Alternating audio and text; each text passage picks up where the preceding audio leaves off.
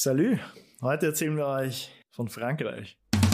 We got a story to tell, and if we do it well, we'll have a good time. It's story time. Jo, wir waren in Frankreich. Zweimal. Zweimal. Und Zweimal. nicht nur, nicht nur in Frankreich, wir waren in Wir Cannes. waren im Herzen Frankreichs. Also Ja. aus, aus Filmsicht. Ja, Ähm, ja, also Filmsicht.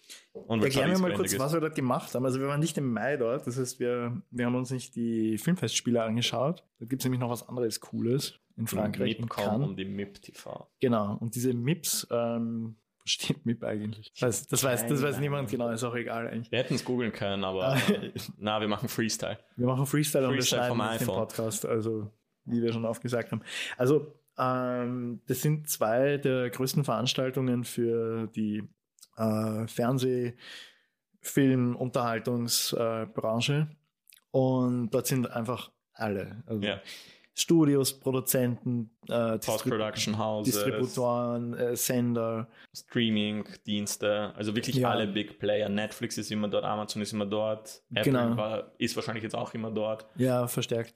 Ja. ich mal. Also die Also- waren ja, die waren ein bisschen undercover, wie wir dort waren. Da. Genau, weil damals war Apple TV Plus noch im, im, Ja, voll. im in den Kinderschuhen beziehungsweise im Planungsstage. Voll, weil wir damals sagen, also es war 2016 und, Und- 2018. Wir waren 2016 auf der MIP.com. Im die- Herbst. Die ist im Herbst und 2018 auf der MIP TV, die ist im Frühling. Äh, inhaltlich ist es so ziemlich das Gleiche. Ja. Also auf der MIP TV ist jetzt auch nicht unbedingt mehr Fokus auf TV, habe ich das Gefühl.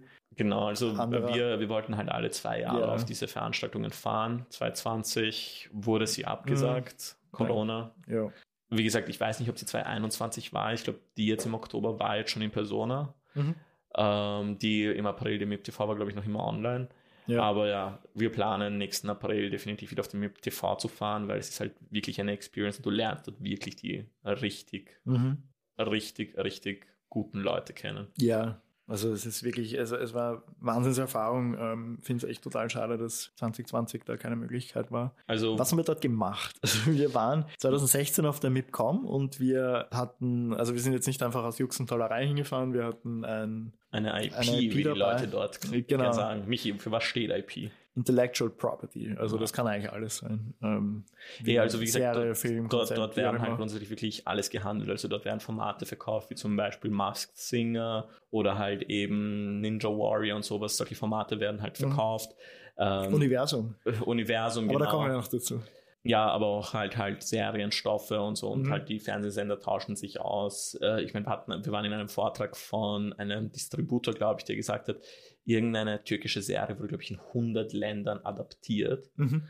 Also das ist halt schon beachtlich, ähm, weil vor allem auch was das, was die Rechte angeht und die Lizenzgebühren und und und. Aber wie gesagt, es ist halt auch super zum Netzwerken. Genau, also es gibt dort äh, Vorträge, äh, Workshops ähm, und dann gibt es auch einfach die Möglichkeit, dass man sich Termine ausmacht im Vorfeld schon. Ja, und vor allem auch die neuesten Serien anschauen. Also wir haben relativ wenig geschaut, weil wir halt wirklich Mhm. Ja, unser Kalender vollgefüllt Genau, haben. aber ich, ich glaube, das ist eigentlich, also wenn du jetzt nicht gerade ein Media Buyer bist, der dort Ja. hinfährt, um neue Sachen einzukaufen für deinen Sender oder, oder Distributionsunternehmen oder was auch immer, dann ist es eh nicht gerade das Gescheiteste, die ganze Zeit im Kinosaal zu Aber es, waren, ja, aber es waren schon, schon geile Sachen. Also ich weiß, Ja. wie wir 2018, glaube ich, da waren nur 2016 war Killing Eve. Ja, das waren, das waren coole Sachen, aber war gerade Killing Eve am Ja. Verkaufen oder beziehungsweise am, am, am Sender suchen Mhm. oder halt eben am internationalen. Ja, beziehungsweise haben es einfach mal großen Stil irgendwie vorführen Ja. wollen.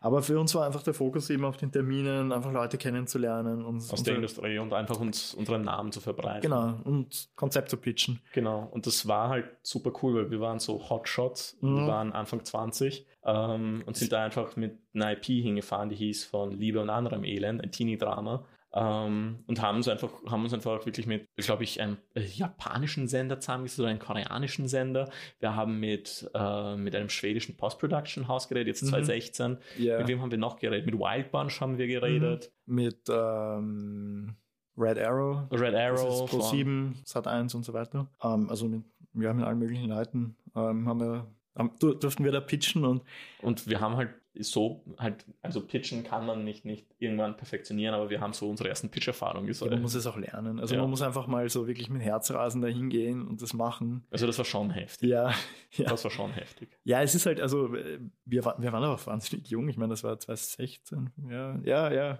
Also es war, es war einer unserer Just Do wir- It Momente. Ja, ja, das war noch bevor wir die Firma gegründet Mhm. haben. Also an sich, also wie gesagt, die Leute, die den Podcast hören, wissen, wir arbeiten seit 2014 zusammen als Freelancer, aber so richtig äh, als Geschäftspartner sind wir seit 2017 unterwegs. Und das war noch vor unserer Zeit als Unternehmer. Mhm. Wir dachten so, ja, let's go for it. Ja, Und wir haben da auch einen sehr, sehr, sehr coolen Kontakt eben mit dieser IP aufgerissen. Aber das Ja. ist Michis Verdienst, deswegen muss er das erzählen. also ähm, ich weiß nicht, ob ich da jetzt die ganze Story so, aber auf jeden Fall ähm, ist der ORF natürlich auch dort. Ähm, wie gesagt, die verkaufen unter anderem Universum an andere äh, Sender. Also ich würde eigentlich total gerne mal so Universum sehen mit auf Englisch mit diesem BBC-Sprecher oder irgend Voll, sowas. Sicher total geil. Und wir haben dann eben ähm, ein paar Leute vom ORF kennengelernt, die, mit denen wir leider dann gar nicht Zeit hatten, dort viel zu reden, weil einfach alle so wahnsinnig im Stress waren. Ähm, dann hat es auch einfach geheißen, ja, kommt einfach mal am Knügelberg vorbei. Ähm, ihr seid ja auch in Wien und das war einfach, das war einfach richtig geil. Ähm, dann auch diese Chance zu bekommen, dann äh, zum ORF zu gehen, äh, dort noch unser Konzept zu pitchen und es richtig gut aufgenommen waren. Ist dann schlussendlich leider nichts draus geworden, aber das macht ja, ja, nichts. weil Es das war einfach. Format angeblich zu jung war. Genau, genau. Aber, Also für den ORF zu jung. Wie gesagt, im selben Jahr, wo wir das gepitcht haben, ist 13 Reasons Why rausgekommen Aber und war ein. Massenerfolg. Ja, genau. Ja, also ein bisschen ORF-Bash That's müssen wir auch. that, aber, aber im, im Grunde genommen war es einfach eine unbezahlbare Experience. Und deswegen sind wir ja nochmal hingefahren. Genau, wir haben uns dann zwei Jahre später gedacht, wir machen das nochmal, dann waren wir auf der MIP TV und jetzt, wo ich dran denke, es hat auch einen Unterschied gegeben, da war nämlich dieses ähm, Serious Forum oder wie das geheißen. Genau, wo halt eben eben Jungfilmemacher und so eine Stimme kriegen, um ihre Mhm. Ideen zu pitchen. Also das war ganz cool. Das Mhm. war in so einem, wie gesagt, das Ganze findet im, im Palais statt, dort wo auch die Filmfestspiele Cannes stattfinden. In einem abgesonderten Bereich waren halt für die Jungfilmemacher und die Leute, die in die Branche einsteigen wollen, halt wirklich so ein Event drei Tage lang, wo man pitchen kann. Es gab Leute, die schon mit einer Webserie äh, dort waren. Es gab Leute, die nur mit einer Idee dort waren. Und wir haben uns halt jeden Pitch angehört, haben genetzwerkt. Es war halt MIP TV jetzt im, im rückblickend gesehen ist definitiv für junge Filmaspiranten, wenn ich das sehen kann, Mhm. oder so sagen darf, definitiv die bessere Wahl. Ähm, Ja. Ich glaube, die cooleren Meetings hatten wir aber jedoch auf der MIP.com.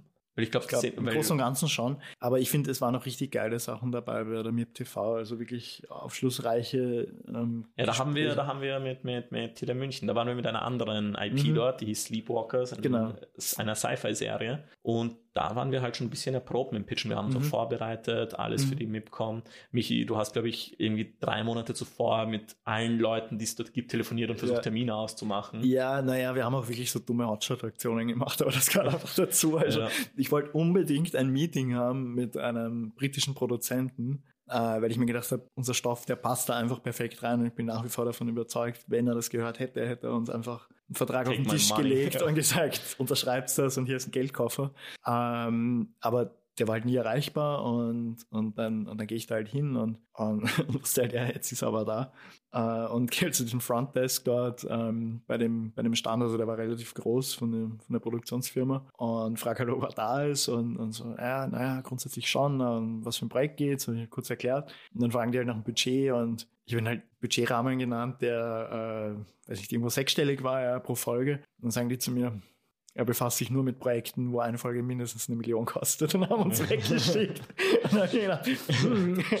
Ja, du wurdest gehighballt. ja, ja, voll. Aber es war halt cool, weil das war ein komplett anderer Stoff als unsere Teenie-Serie. Das war Sleepwalkers. Ja, das war halt Erwachsener einfach. Ähm, High Concept auch und ähm, wir haben dann zum Beispiel ein, mein Lieblingspitch-Termin war da eben mit, mit Tele München, weil Ja. die sind auf den Stoff eingesprungen mhm. und mit denen hatten wir dann sogar weiterführenden Kontakt zu dem Projekt. Also Mhm. da waren wir wirklich kurz davor, das Ding zu realisieren. Ja, voll, voll. Also ähm, die große Voraussetzung war halt dann, naja, es muss ja zumindest ein Sender aus dem Heimatland mitmachen.